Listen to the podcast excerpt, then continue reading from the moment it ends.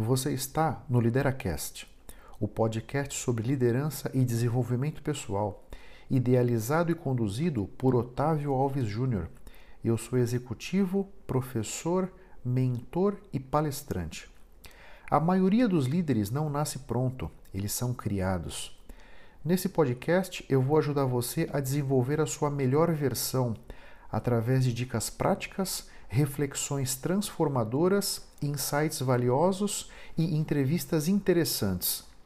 E nunca se esqueça: o impossível existe apenas para aquele que crê na impossibilidade. Olá, tudo bem?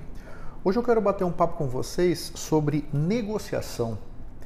Na minha visão, é uma competência muitíssimo importante, mas que muitas vezes é relegada Muitas pessoas acreditam que essa competência de ser um bom negociador é uma coisa para profissionais da área de vendas e da área de compras.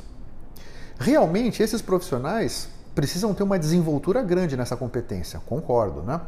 Porque a relação entre cliente e fornecedor tem muita necessidade de se negociar algumas coisas e concessões e preço, condição de pagamento, condição de entrega, frete, enfim, tem uma série de pontos em que para esses profissionais a negociação vai ser importante.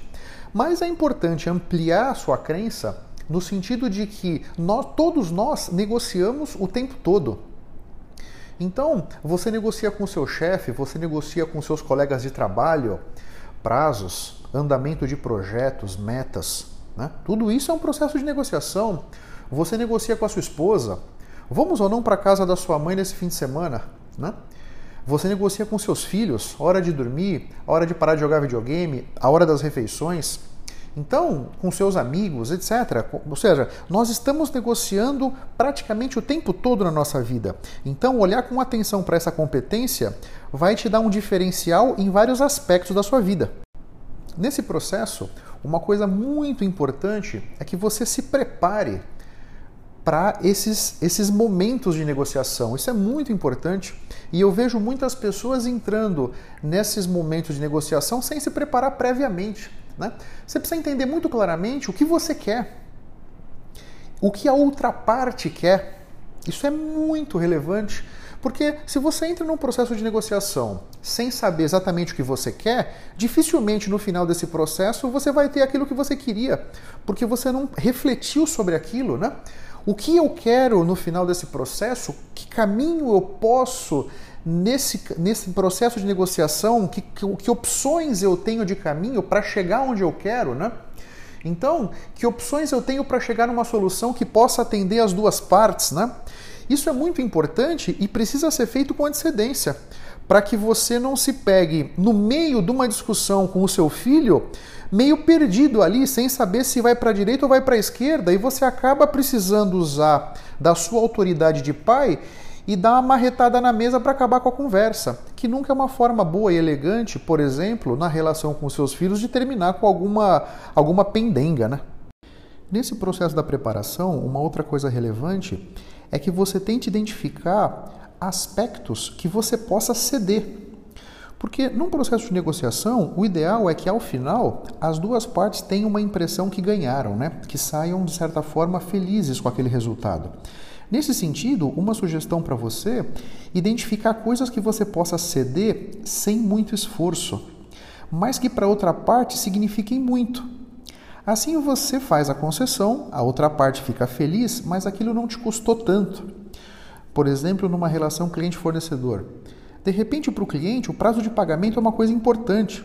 Então você pode, de repente, segurar um pouco o seu preço e oferecer alguma concessão no prazo de pagamento, ou talvez o frete para ele seja importante, você assuma esse frete e de alguma forma coloca isso no preço, né?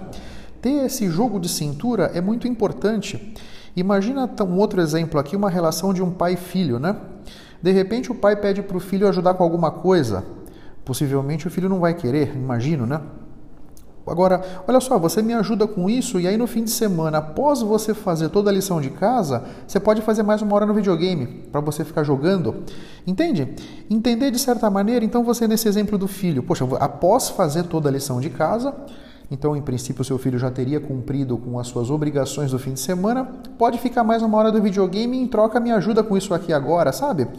Então, essa questão de o que pode ser cedido é muito importante que você reflita com antecedência. Num processo de negociação, também, informação vale ouro. Então, isso tem a ver que pressa que a outra parte tem de fechar esse processo, que objetivo exatamente a outra parte tem nessa questão da negociação. Imagina que a sua esposa queira que você vá com ela no aniversário da mãe dela. Opa, o aniversário é no determinado dia, né? Ou seja, esse processo de negociação que está começando hoje, por exemplo, já tem uma data para terminar, que é pelo menos na tarde daquele dia do aniversário da sogra, né?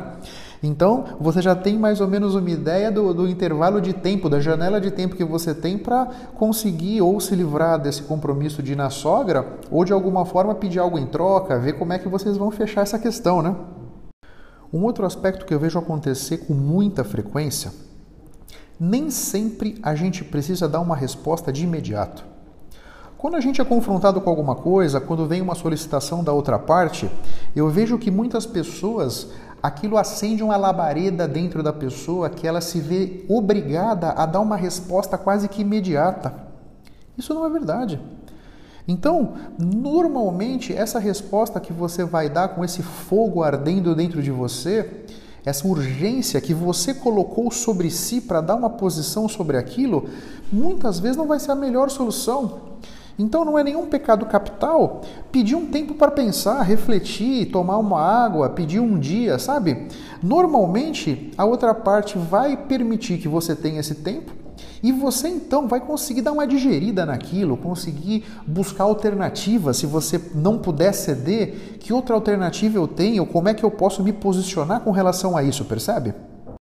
E um último ponto que eu quero trazer para sua consciência é: qual é a sua linha de corte? Isso é importantíssimo que você saiba antes de começar o processo de preferência. Até onde você está disposto a ir, que você pode ir. No caso de uma relação cliente-fornecedor, qual é o preço máximo que eu estou disposto a pagar e qual é o preço mínimo que eu estou disposto a vender do outro lado, né? Então, isso é muito importante que esteja muito claro. Na sua vida pessoal, por exemplo, né? Você pede para sua filha fazer alguma coisa e ela não faz. Aí depois você senta com ela para bater um papo sobre aquilo, tentar entender o que aconteceu. Até onde você vai estar disposto a relevar aquele deslize?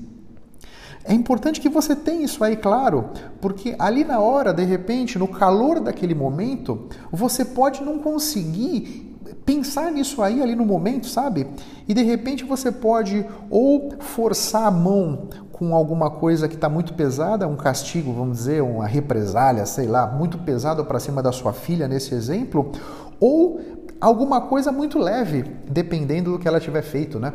Então, refletir com antecedência qual é a minha linha de corte em cada situação, isso vai te dar um conforto muito grande na hora que você estiver naquele processo, né? Porque eu vejo que é como uma montanha russa, né?